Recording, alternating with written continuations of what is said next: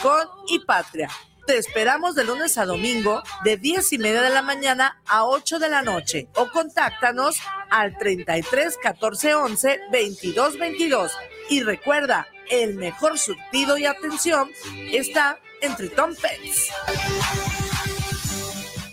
¿Necesitas dinero? Tenemos dinero para ti. Grupo Financiero por ti. Líderes nacionales en asesoría financiera. Desde 50 mil pesos hasta 10 millones. Si necesitas dinero, lo tenemos sin trámites engorrosos, sin checar buro de crédito, sin comprobante de ingreso. En tan solo 72 horas. Solicita desde 50 mil hasta 10 millones. 10 años nos respalda. Líderes en asesoría financiera con el interés más bajo del mercado. Somos toda una realidad. Apúntalo y anótalo. Grupo Financiero por ti. Llámanos a los teléfonos 5532 84 1019 y 5517 74 89 97. WhatsApp al 5524 95 89 13. Solución total a tus problemas económicos. Damos servicio a toda la República Mexicana.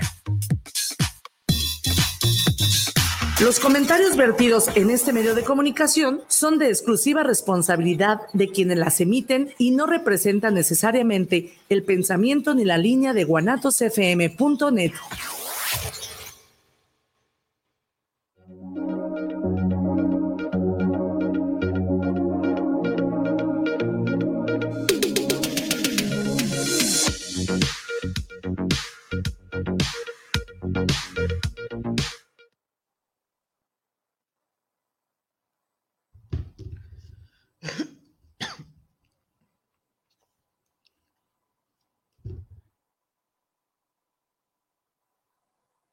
Ya se nos había aquí prendido la luz. ¿Qué hay, chavos? ¿Cómo están? Bienvenidos. Yo soy Carlos Vázquez. Esto se llama Chilaquiles. Y pues nada, estoy muy feliz de estar hoy con ustedes. Espero se encuentren todos muy, muy, muy, muy, muy bien. Y pues nada, eh, el día de hoy vamos a hacer algo, vamos a hacer algo muy simple. Eh, el día de hoy se va a tratar de que yo les voy a leer varias cosas y nada más. Eh, espero hacerlo lo mejor posible para no aburrir, pero bueno. En fin, les voy a leer El tigre que vino a tomar el té, que es un cuento que ya del que les hablé un poquito hace 15 días. Y también les voy a leer un artículo eh, mm, policíaco, digamos, un reportaje ahí con tintes eh, policíacos que, que, que que viene en la revista Selecciones del mes de julio. Y pues nada, chavos. De veras, espero estén todos muy bien, ¿eh? Fíjense, yo he estado en estos días muy contentos. La semana pasada estuve un poco así como, me, porque, este, no sé, quizá no, no fue como mi mejor semana. No me sentía así como con tantos ánimos, pero, pero, desde el fin de semana me he sentido bastante, eh, feliz. y pues nada, ¿cómo, cómo, es la vida, no? O sea, cómo hay días que sin, sin saber por qué, pues sencillamente uno se siente no tan bien o mal, y otros en los que también sin, sin saber por qué, pues uno se siente como como bien, ¿no? Como inexplicablemente feliz. Pues nada, así, así es esto, así es esto de la barrotes, chavos. Unos, unos días bien, unos días más o menos, otros días mal, otros días muy bien, ¿no? Este, en fin, de hecho hay un, este, pues un meme, bueno, no, está, bueno, se los voy a decir, un meme que decía, a veces bien vergas, a veces de la ver, ¿no? O sea, días que te sientes como Superman, como Superman y otros que, que te sientes, no sé, como Andrés Manuel o algo así, ¿no? no sé qué. Y pues nada, chavos.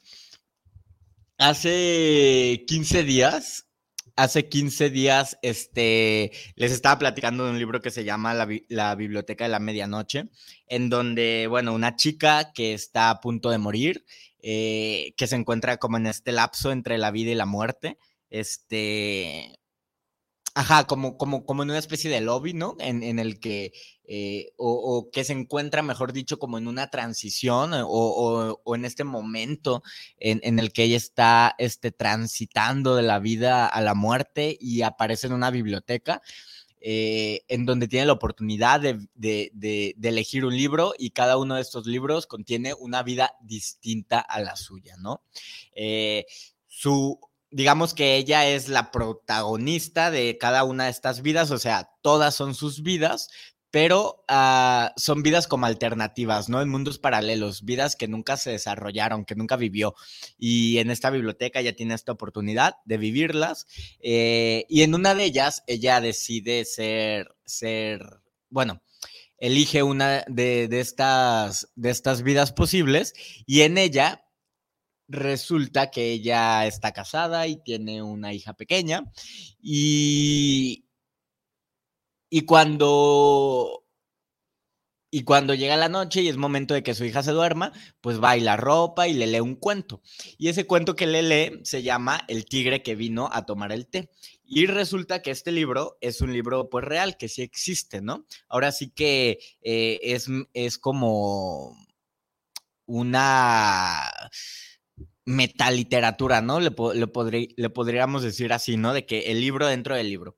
Entonces, pues bueno, eh, todo esto ya se los había dicho hace 15 días, pues solo lo estoy como retomando. Este, tuve la suerte de que busqué el libro y estaba muy, muy barato. Costaba 99 pesos en Amazon. Un libro bastante bonito, de gran formato y de pasta dura. Este, en general, los libros para niños son caros. Eh, no sé exactamente por qué, pues que a lo mejor porque muchos de ellos, este, pues tienen ilustraciones o, tienen un, tipo de, de, papel más caro, este, no lo sé, pero, pero en general son, son, son caros los libros para, para niños, eh, que no debería, pero en fin, este, bueno, el caso es que el título, el título original de este libro es The Tiger Who Come to Tea. O sea, el tigre que vino a tomar el té. En inglés me parece un título súper bonito, así muy musical, ¿no? Eh, espero estarlo pronunciando bien, pero bueno. The Tiger Who Come to Tea. El tigre que vino a tomar el té. Se publicó por primera vez en los años 60 eh, y en Inglaterra y desde entonces, pues es un libro muy popular, ¿no? Que los niños, este, que, se les lee a los niños ingleses. Y bueno, pues lo conseguí por 99 pesos en el Amazon. Y su precio originalmente este, era como de 300, 350. Eh, pero tuve suerte y solo gasté 99 pesos. Bien. Este punto para Carlos. En fin, se los voy a leer Espero hacerlo lo mejor posible para no aburrirlos. Es un, es un cuento pues corto, bastante lindo. Eh, todo viene ilustrado, unas ilustraciones así bastante eh, em, coquetas, digámosle así, este, monas, ¿no? Aquí vamos. Ah, por cierto, la escritora se llama Judith Kerr.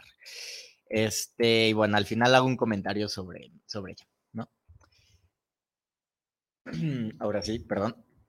déjenme este eh, abrir garganta y el tigre que, ay, perdón, el tigre que vino a tomar el té.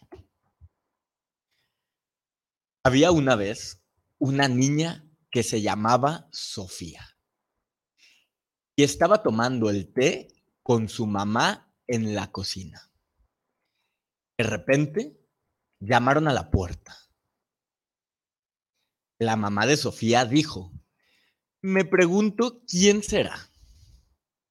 No puede ser el lechero, porque ya vino esta mañana. Tampoco puede ser el chico de la frutería, porque hoy no es su día de reparto. Y papá, y papá no puede ser, porque él tiene su llave. Mejor vayamos a abrir la puerta y veamos quién es. Sofía abrió la puerta y se encontró con un tigre enorme, rayado y peludo. El tigre les dijo, perdonad, pero es que tengo mucha hambre. ¿Podría tomar el té con vosotras? La mamá de Sofía contestó, Por supuesto, pasa. Así que el tigre entró en la cocina y se sentó a la mesa. La mamá de Sofía le preguntó, ¿quieres un sándwich? Pero el tigre no se comió solo un sándwich. Agarró todos los sándwiches de la bandeja y los devoró de un bocado. ¡Miam! Como seguía pareciendo hambriento, Sofía le pasó los pastelitos. Y una vez más, el tigre no se comió solo una magdalena, se comió todos los pastelitos del plato. Y luego se comió todas las galletas y todo el pastel, hasta que no quedó nada de comer en la mesa. Entonces, la mamá de Sofía le preguntó, ¿te gustaría beber algo? El tigre se bebió toda la leche de la jarrita y todo el té de la tetera. Y echó un vistazo por la cocina para ver qué más podía encontrar. Se comió toda la cena que estaba se comió toda la cena que se estaba haciendo en el fuego y toda la comida de la nevera y todas las latas y paquetes de comida de la despensa. Y se bebió toda la leche y todo el zumo de naranja y toda la cerveza de papá y toda el agua del grifo. Luego les dijo, Gracias por este té tan agradable. Creo que es mejor que me marche ya. Y se fue. La mamá de Sofía dijo, no sé qué hacer. No tengo nada para la cena de papá. El tigre se lo ha comido todo. Sofía se dio cuenta de que tampoco se podía bañar porque el tigre se había bebido toda el agua. Justo en ese momento, el papá de Sofía llegó a casa. Sofía y su mamá le contaron todo lo que había pasado y cómo el tigre se había comido toda la comida y bebido toda la bebida. El padre de Sofía les dijo, ya sé lo que haremos. Tengo una excelente idea. Nos pondremos los abrigos y nos iremos a cenar afuera. Así que salieron a la noche oscura, con las farolas y las luces de los coches ya encendidas, y se fueron calle abajo en busca de un restaurante. La cena fue estupenda. Salchichas con patatas fritas y helado. Al día siguiente, por la mañana, Sofía y su mamá fueron a comprar un montón de comida y también una enorme lata de comida para tigres, por si acaso el tigre volvía otra vez a tomar el té pero nunca volvió. Fin. Eso fue el tigre que vino a tomar el té, que en inglés su título original, que es muy bonito, espérenme, The Tiger Who Come to Tea, de Judith Kerr. Muy bien. Eh, no sé si les pasó, pero yo la primera vez que lo, que lo leí, me parecía un poco inquietante el hecho de que un tigre llegara a la casa de Sofía y, que este, entrara y empezara a devorarse todo y que el hambre y que pareciera que, que, su hambre era insaciable, este, y comienza a comerse todo, todo, todo, todo, todo, todo, todo lo que hay en la mesa, todo lo que hay en la cocina, y, y, el, y el tigre parece no estar satisfecho.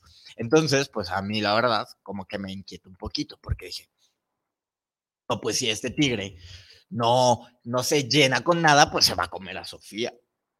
Perdón, se va a comer a Sofía y a su mamá, ¿no? Entonces la verdad es que yo estaba así como medio inquieto.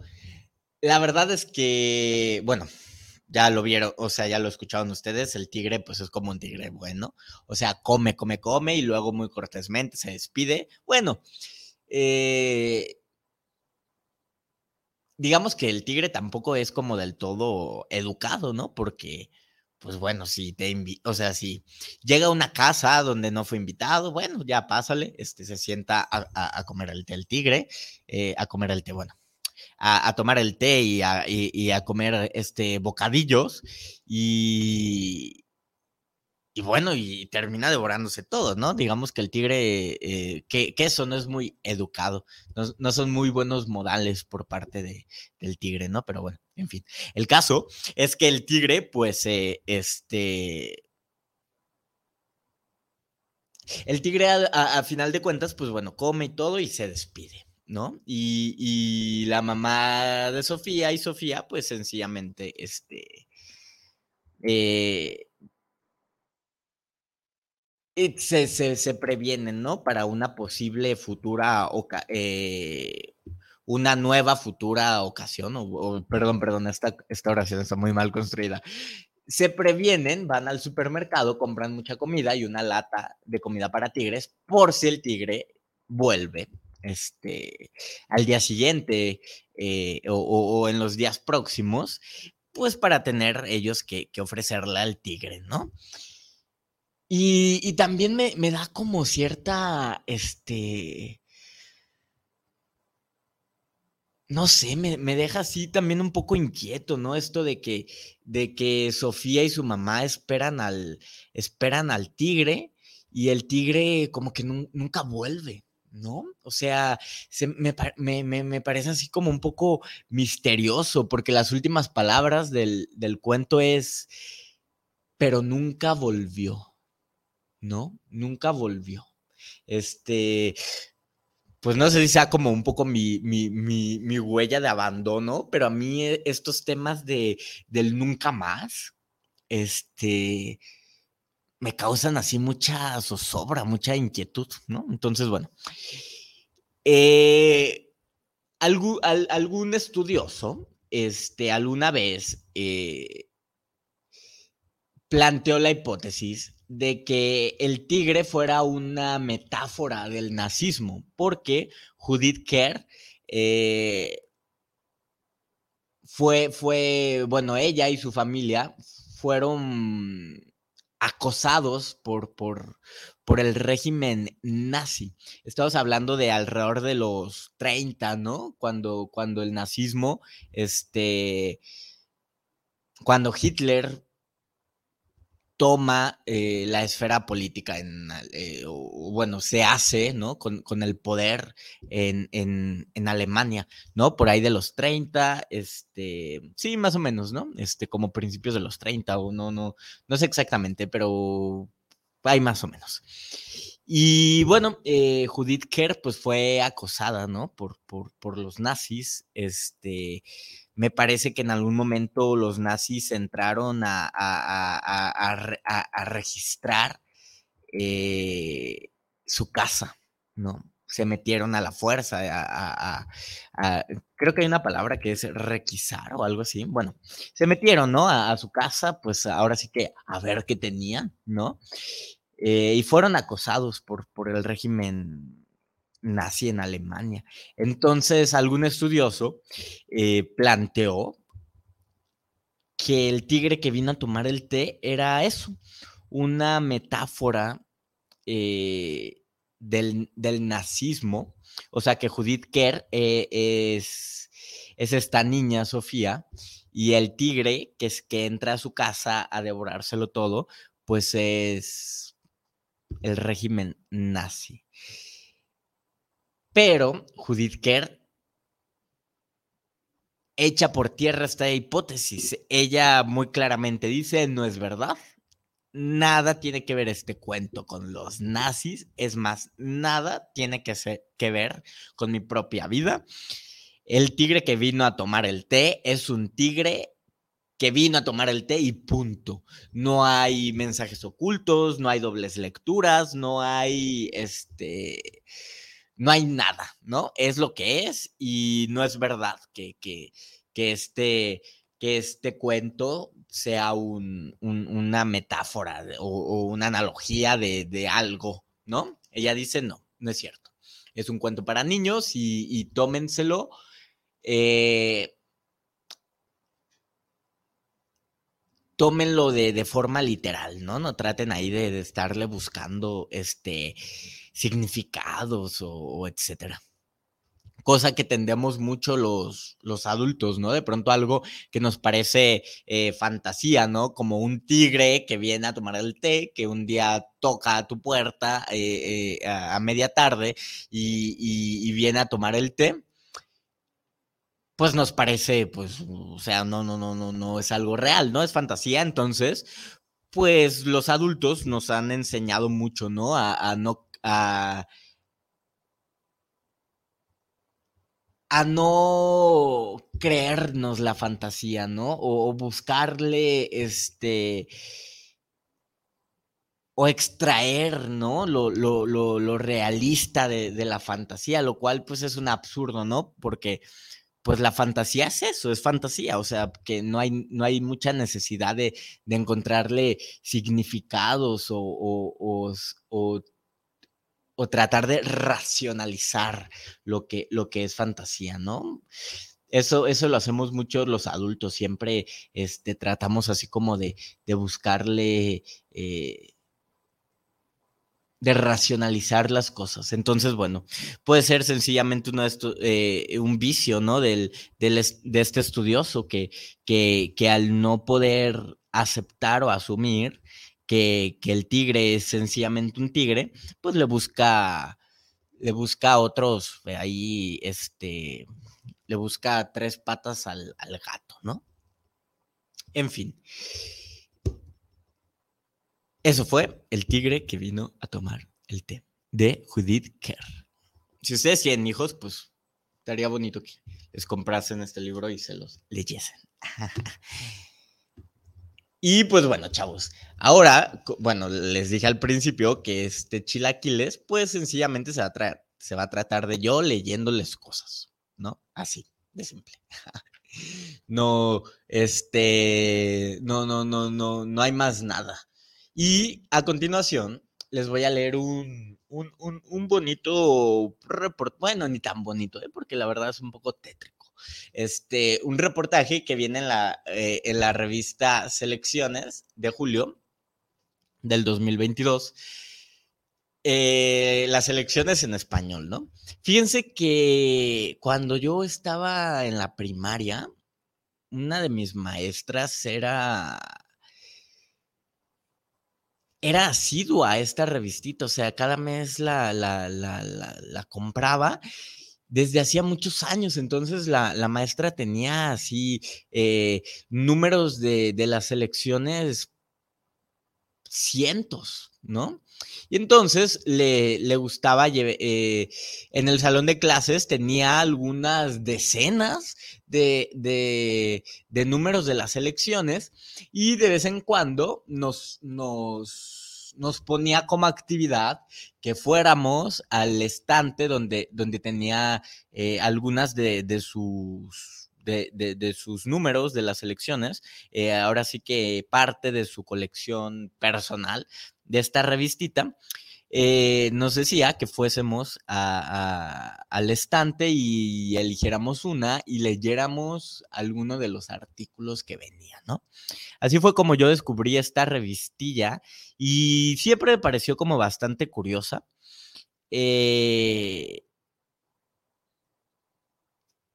me pareció siempre bastante curiosa y, desde hace algunos meses para acá, como que he empezado a, revalorarla, ¿no? Como, como a apreciar el valor que tiene, porque de veras me parece una revista valiosa, porque... Eh, porque bueno, tiene, tiene una diversidad así, este, amplísima, ¿no? De, de, temas, de artículos muy interesantes, de calidad, Este. Aparte, me parece una revista barata. Cuesta solo. Bueno, ni. Bueno, ni tanto, 60. Ay, pensé que costaba más barata, perdón. Pensé que costaba como 40 pesos. No, cuesta 60 pesos. Bueno, este, que es barato hoy en día, ¿no? En fin, eh, el caso es que he estado este, revalorando ¿no? las elecciones, incluso he pensado ya en suscribirme para que no se me vaya ningún, ningún, ningún número. Este, en otra ocasión hablaremos a profundidad de qué onda con esta revista, ¿no? Este, ¿A quién se le ocurrió? ¿De dónde viene? Porque es una revista viejísima. No sé si usted qué edad tenga, pero seguramente este, sabe perfectamente qué es las elecciones, ¿no? Porque la lleva viendo en el puestito de, revistas, en, el supermercado, este, ahí ha estado, ¿no? Siempre está así como, este, permanentemente, ¿no? En los estantes. Entonces, pues sabe usted qué es las elecciones. Y, tiene una historia, tiene una historia muy, muy, muy, muy, muy curiosa. Este, algún día la, la, tocaremos, ¿no? Acaba de cumplir 100 años, por cierto, desde que comenzó a publicarse y, y bueno, solo les, solo les voy a adelantar que el genio que se le ocurrió, ah, porque aparte de las elecciones, en español se llama elecciones, en inglés se llama Readers Digest o algo así. Este. Y esta revista se publica en muchísimas partes del mundo, en, en distintos idiomas. Y solo les voy a adelantar que el genio que se le ocurrió este formatito se volvió muy, muy, muy, muy, muy rico, millonario, muy millonario, ¿no? En fin. Este, ¿quién mató a mi hija? Se llama el reportaje. ¿Quién mató a mi hija? Durante 18 años, un par de abogados disidentes ayudaron a una mujer a buscar al asesino de su hija. Caso sin resolver. Justicia para Cristina.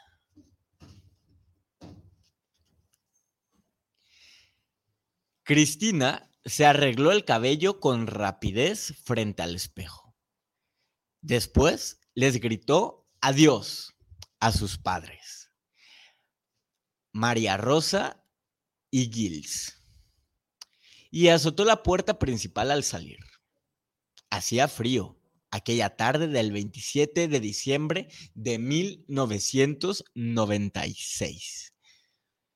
La joven veinteañera, de cabello oscuro y amplia sonrisa, vistiendo sus nuevos pantalones de mezclilla, estaba ansiosa por reunirse con sus amigos. Cristina vivía con sus padres y sus hermanos menores en una pequeña ciudad, cerca de las rutas del vino de Borgoña, en la parte centro-oriental de Francia. Le gustaba jugar tenis, bailar en los clubes nocturnos y escuchar baladas de Celine Dion y del, cantautor francés Jean-Jacques Goldman. Trabajaba como voluntaria en una organización benéfica y aspiraba a formarse como enfermera pediátrica.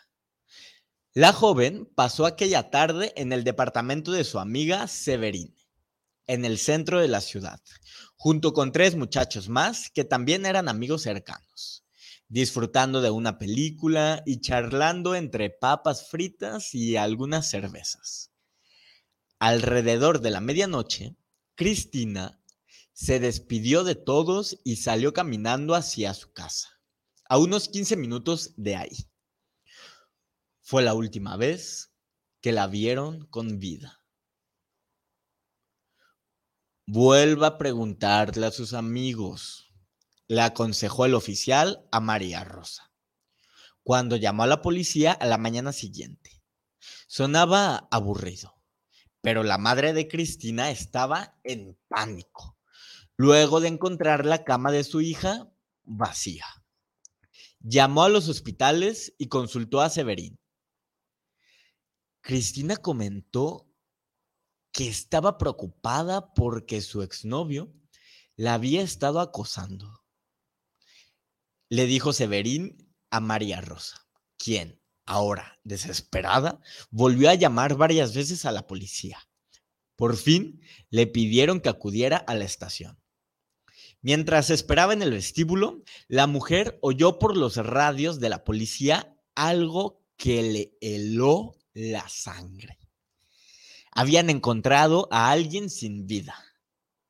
Minutos después, el cartero local, a quien veía casi todos los días en sus rondas, entró a la estación y dijo que estaba ahí para hacer una declaración sobre el hallazgo de un cuerpo. ¿Es mi hija? clamó María Rosa. Él no respondió. Lo que ocurrió después es una mancha borrosa. Un sargento tomó notas y le dijo que fuera al hospital a identificar un cadáver. Ella y su marido Gilles soportaron horas infernales de espera hasta que el médico forense les pidió que regresaran al otro día. A la mañana siguiente, se enteraron por el periódico de que su hija había sido apuñalada más de 100 veces y que la habían abandonado en el sendero de un bosque cercano a la casa de la familia. Como si la tragedia de la muerte de Cristina no fuera lo suficientemente horrible, la investigación policial que le siguió fue un fracaso desde el principio. Debido al periódico vacacional, el equipo forense estaba... Perdón. Debido al periodo vacacional, el equipo forense estaba corto de personal, por lo que se envió a una unidad antifraude desde Dijon. Para entonces, decenas de personas habían pisado la escena del crimen, contaminando las pruebas. La policía de Dijon interrogó al exnovio de Cristina, pero su coartada lo descartó como sospechoso. La investigación se estancó. Los primeros días, María Rosa estaba demasiado destrozada como para salir de su habitación. Levantarse, bañarse, vestirse, todo era un calvario. Pero la pasividad no duró mucho. En marzo de 1997 creó la Asociación Cristina para visibilizar su caso, recaudar fondos para financiar la búsqueda del asesino de su hija y encontrar a los autores de otros asesinatos sin resolver. La familia no gozaba de una posición económica privilegiada. María Rosa era secretaria de medio tiempo y Gilles trabajaba en la construcción.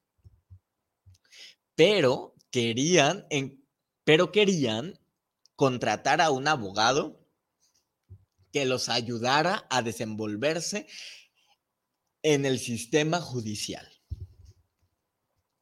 Para recaudar dinero, amigos y familiares vendieron flores y postres, organizaron ventas de garage y cenas con baile. La primera abogada que contrataron parecía no estar capacitada para el caso, mientras que el segundo pedía honorarios muy elevados, sin presentar ningún avance. Entonces, un día de 2001, cuatro años después del asesinato de su hija, la mujer vio un reportaje en la televisión sobre una intrépida investigadora legal de París y supo de inmediato que quería contratarla. Luego de tanto tiempo, por fin la familia sintió que había una pequeña luz de esperanza para encontrar justicia para Cristina.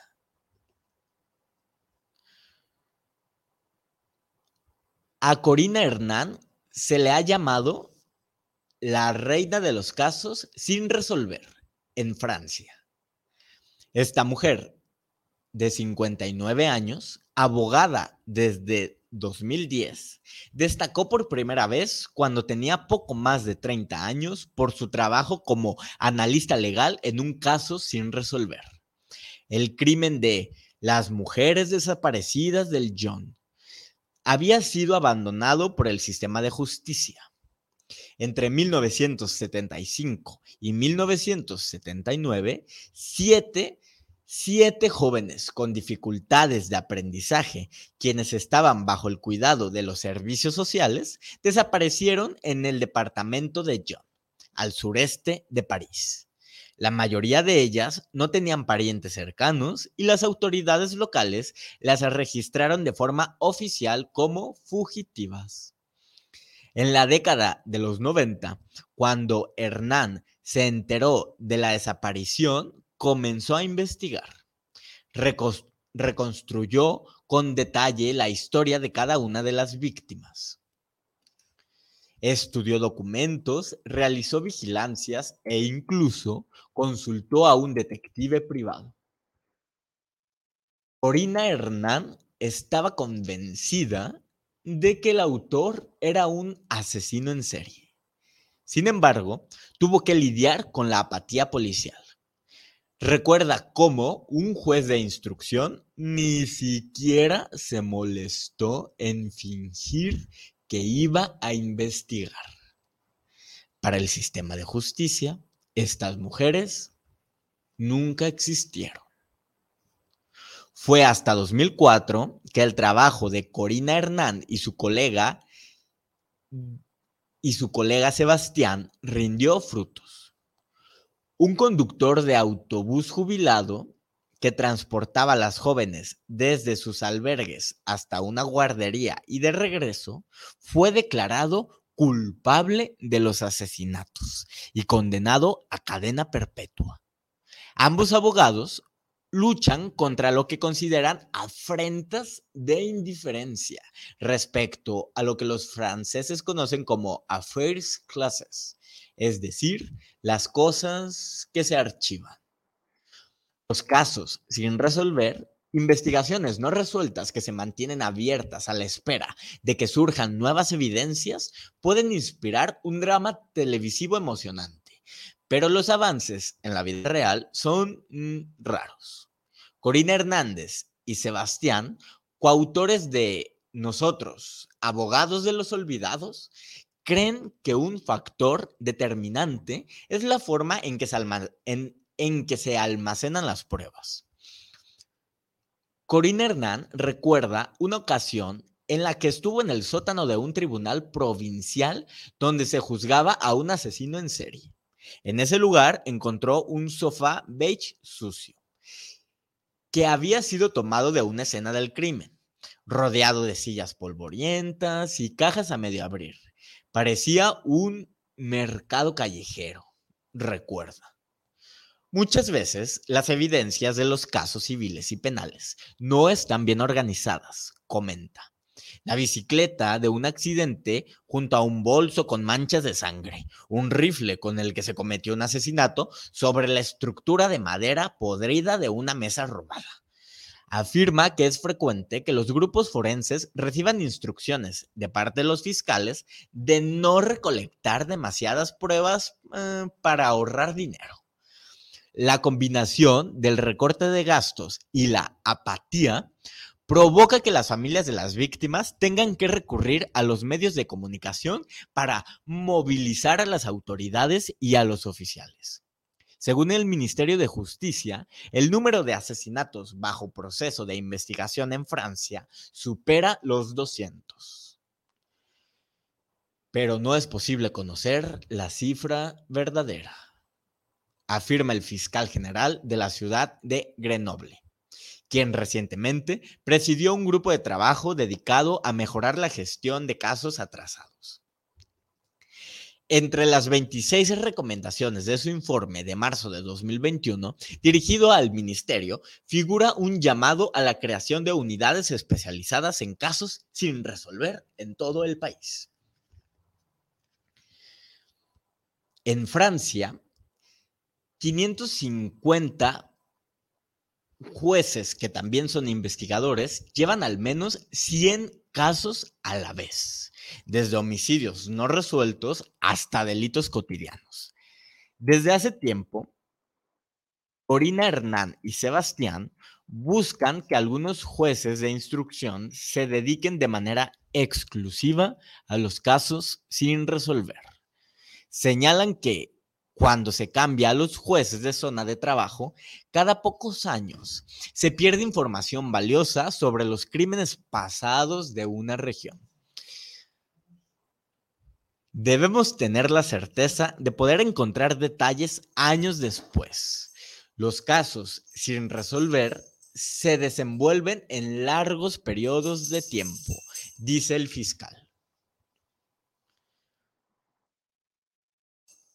Las paredes del despacho parisino que comparten Corina Hernán y Sebastián están tapizadas de mapas. En ellos hay pegadas fotografías de víctimas y varios puntos rojos que marcan la ubicación de decenas de crímenes y desapariciones. A pesar de dirigir un gran despacho de abogados, la pasión de Sebastián son los casos sin resolver.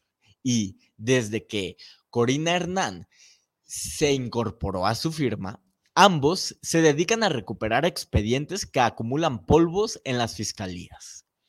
Ella se centra en el trabajo de investigación, mientras que su compañero suele representar a las víctimas de asesinatos en los tribunales, con frecuencia de forma gratuita.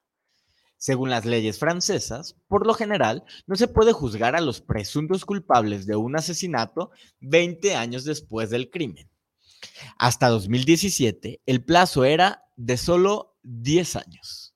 En muchos países con sistemas jurídicos anglosajones no existe un plazo para juzgar estos crímenes. Heredado de la época romana y consagrado bajo Napoleón, el principio francés dicta que las posibilidades de encontrar a un culpable disminuyen con el tiempo. Pero tal argumento es obsoleto en la actualidad, gracias a los avances tecnológicos, como la identificación por ADN y el acceso a la información de los teléfonos móviles. Sebastián protesta contra esa amnesia legal los criminales no deberían tener tal derecho, señala. Con frecuencia le preguntan a Corina Hernán por qué se dedica a casos que parecen no tener esperanza. Por curiosidad, pero también por la indignación que me provoca ver a las familias privadas de justicia afirma Corina Hernán. Su empatía se debe, en parte, a un incidente que ocurrió en su infancia. A los 14 años, llevó de compras a su hermana pequeña, mas la perdió de vista. La niña fue secuestrada por un hombre que pensó que era un niño por su cabello corto. Decepcionado, el pedófilo, la liberó horas después y jamás fue capturado. Nunca olvidas un suceso como ese, asegura la investigadora. Nuestra familia jamás volvió a ser la misma. En agosto de 2021, María Rosa y Gilles viajaron a París para reunirse con Corina Hernán, quien de inmediato aceptó llevar su caso.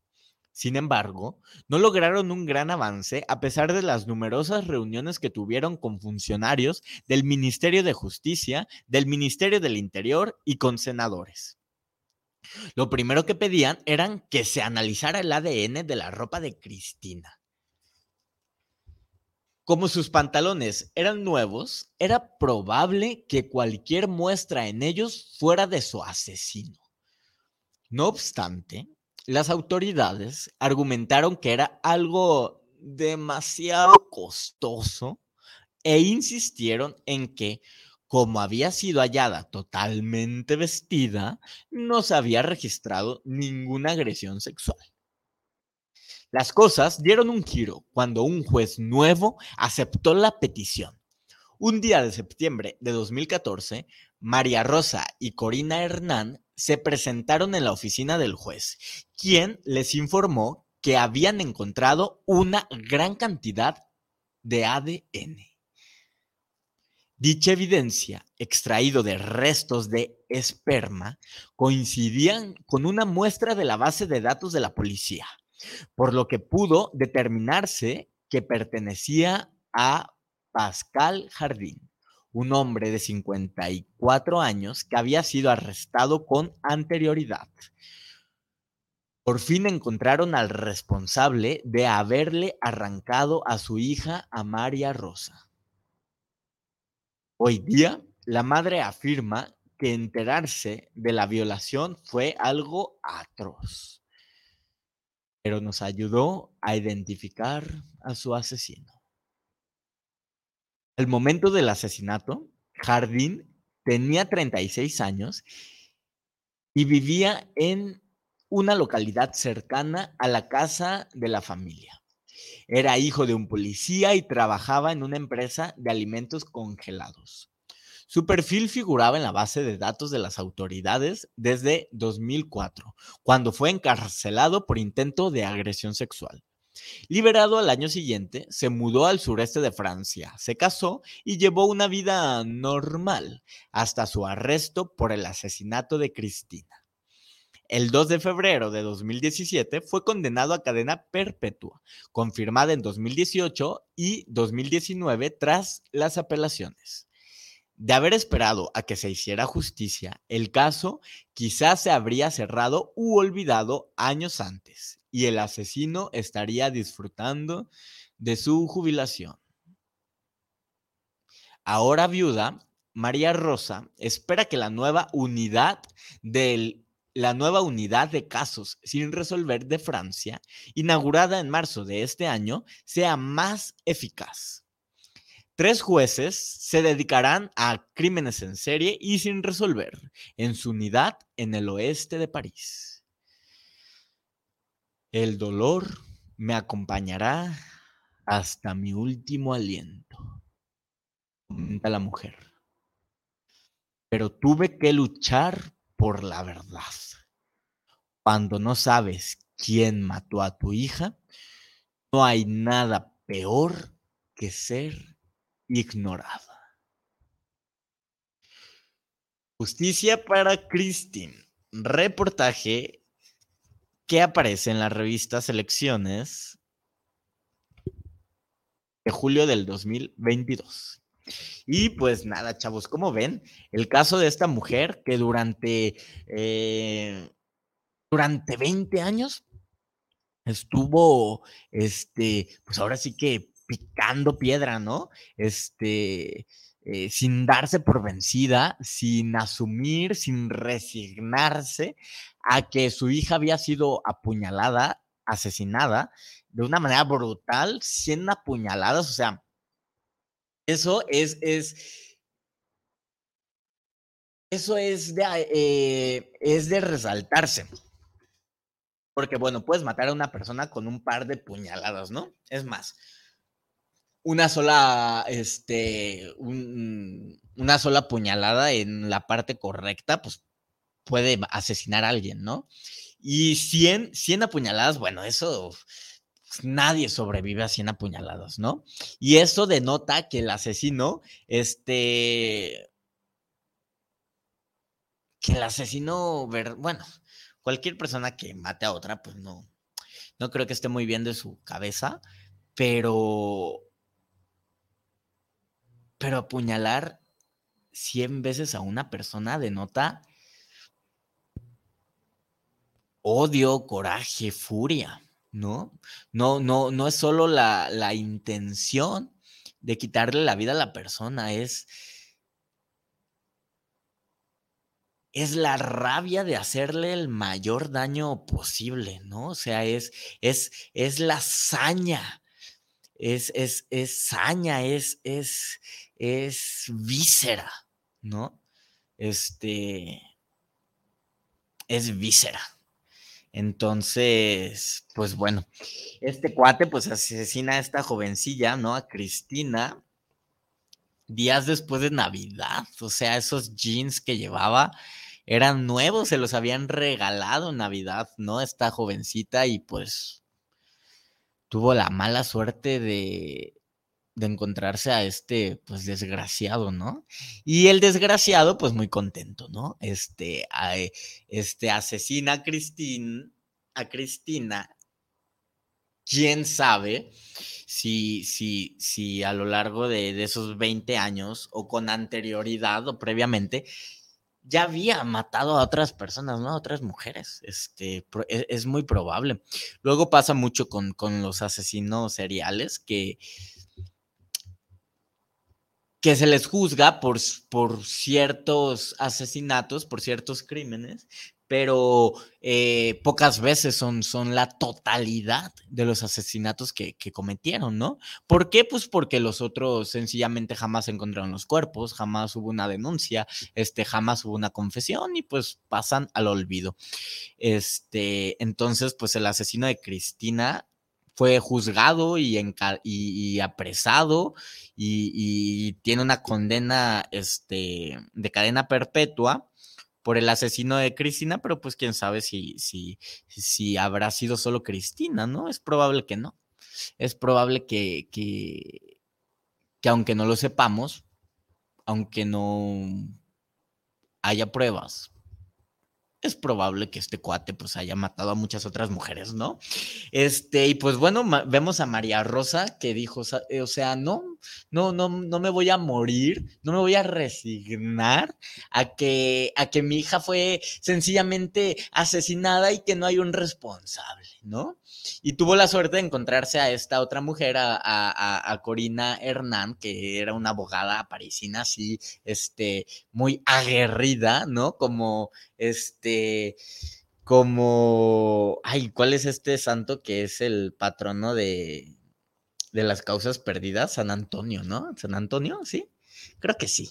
Este, o San Judas, o quién es? Bueno, un santo católico que, bueno, este, que, que es el, el, el, el, santo patrono de las causas perdidas. Pues así, ¿no? Corina Hernán es la abogada de las causas perdidas, ¿no? O sea, este también aguerrido, o sea, no se resigna, ¿no? A, que, ah, pues ya, bueno, pues quién sabe, este, ¿qué habrá pasado? No, pues ya ni modo. No, no, no insistieron y consiguieron que le hicieran las pruebas de, ADN a los jeans de, Cristina. Por fortuna se habían, se habían conservado como, como pruebas y, y, habían sobrevivido al paso del tiempo.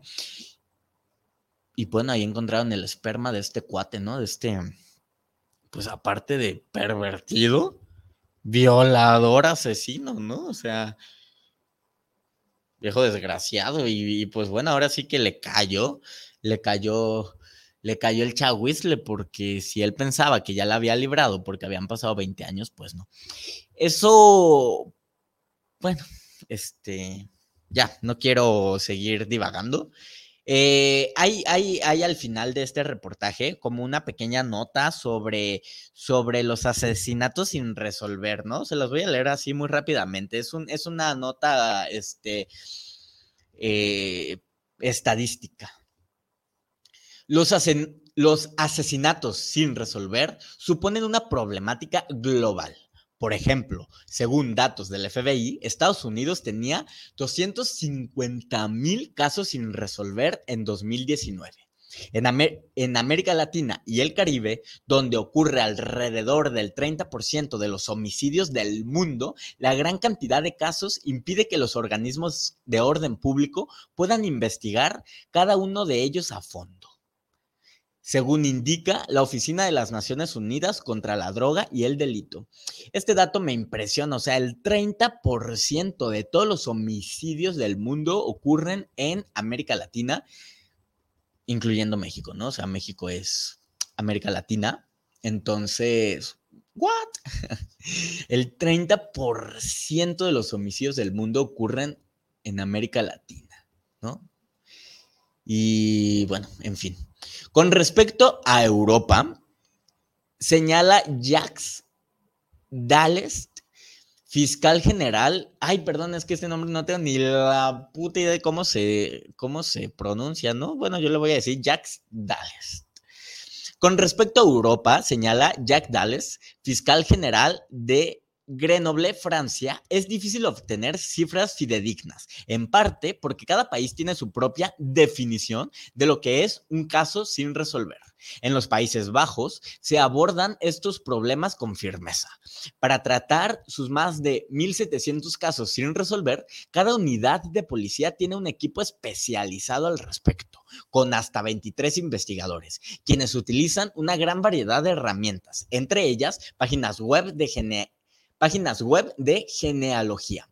En la actualidad, se contempla la posibilidad de acceder a bases de datos de ADN privadas. Algunos voluntarios, como oficiales retirados y académicos, releen los expedientes de este tipo de crímenes y las autoridades incluso se encuentran desarrollando herramientas de inteligencia artificial para examinar los documentos conforme se van digitalizando. Es necesario reestructurar los sistemas para evitar futuras tragedias.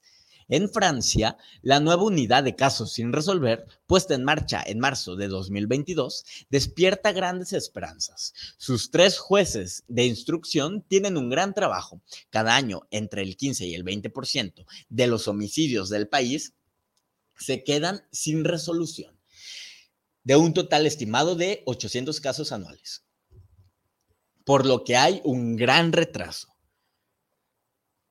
Actualmente el equipo trabaja en al menos 240 de estos crímenes.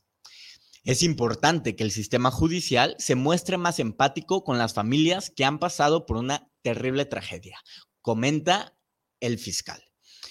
Él está convencido de que los magistrados especializados permitirán que así sea y añade que los deudos merecen el respeto de la policía, los jueces y los fiscales, quienes deberían comunicarse más con las familias afectadas, aunque no hayan encontrado nuevas pistas. A veces, concluye, nuestro sistema de justicia pareciera ser un tanto insensible. Bueno, este